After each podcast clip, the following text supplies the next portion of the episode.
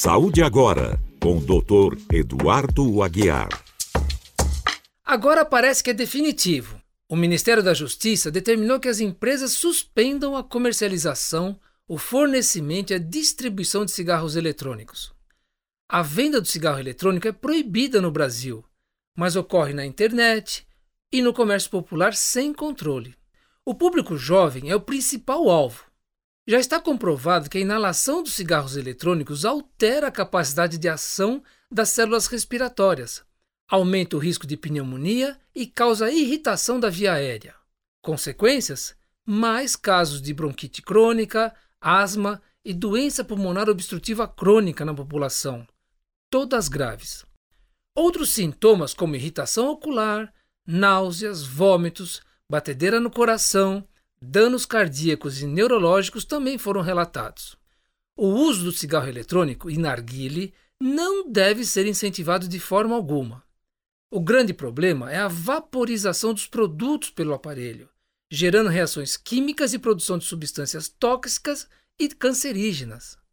Precisamos mudar esse cenário. Cãibra.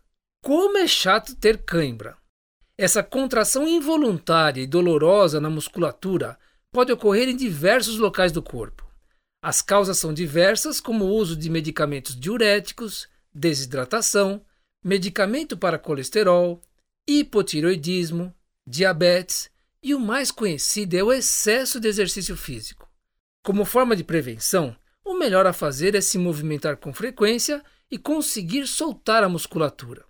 Beber 2 litros de água por dia, alimentação rica em frutas e verduras, de forma a garantir vitaminas e minerais para o organismo. Muitos acham que a reposição de potássio, comendo banana e tomate, ajuda. É verdade, mas lembre-se do magnésio, presente no abacate, amêndoas, nozes, peixes e semente de abóbora. A preocupação maior é quando ocorrem câimbras frequentes, longas e incapacitantes. Nesse caso, a consulta com médico neurologista ou geriatra é de grande importância. Pelo jeito, essa pandemia fez um verdadeiro freio de arrumação na cabeça das pessoas. Em 2021, mais de 40 milhões de americanos pediram demissão de seus empregos nos Estados Unidos, a chamada Grande Renúncia. Com isolamento social, perda de entes queridos, a morte como possibilidade iminente, as pessoas passaram a rever suas vidas e as suas relações de trabalho. Muitos estavam cansados de empregos frustrantes e se sentiram esgotados pelas imensas demandas de trabalho e dificuldades para se sustentar. As mudanças ocorreram das mais diversas formas, com aumento ou diminuição na remuneração, com mudanças de cidade e principalmente trabalhos de meio período e sem estresse. Todos os pesquisados são unânimes em afirmar que a qualidade de vida melhorou, mas ainda é cedo para ver se a mudança é duradoura. Dia desses, tive que fazer a minha primeira viagem de avião desde o início da pandemia. Posso dizer que foi no mínimo estranho. Todo mundo sem máscara no aeroporto e mesmo dentro da aeronave, que estava absolutamente lotada. Eu, ainda parecendo um extraterrestre de máscara, fiquei muito incomodado quando alguém começou a tossir atrás de mim. Apesar das minhas quatro doses da vacina contra a Covid-19, de toda a explicação sobre os filtros de ar das aeronaves, da rápida renovação do ar, mesmo assim meu cérebro estava em curto-circuito. Tentava processar todas as informações, mas o trauma da pandemia ainda estava presente. Felizmente, tive um final feliz, sem pânico, não peguei Covid está tudo ótimo. Saúde mental foge da racionalidade e tem que ser levada a sério.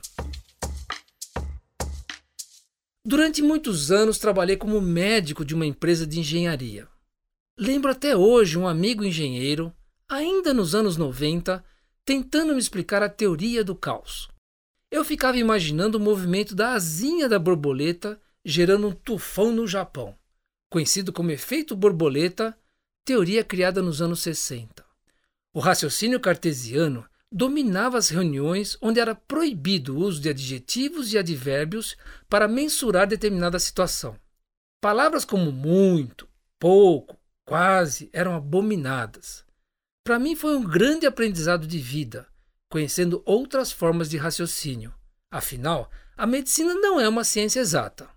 É impossível matematizar o que vai acontecer ao organismo humano durante o tratamento ou na recuperação pós-operatória. Nós médicos aprendemos desde os primeiros dias de estudo que o caos faz parte da existência, ou seja, ciência contra o aleatório. Por isso a importância da comunicação clara entre médico e paciente. Saúde agora, com o Dr. Eduardo Aguiar.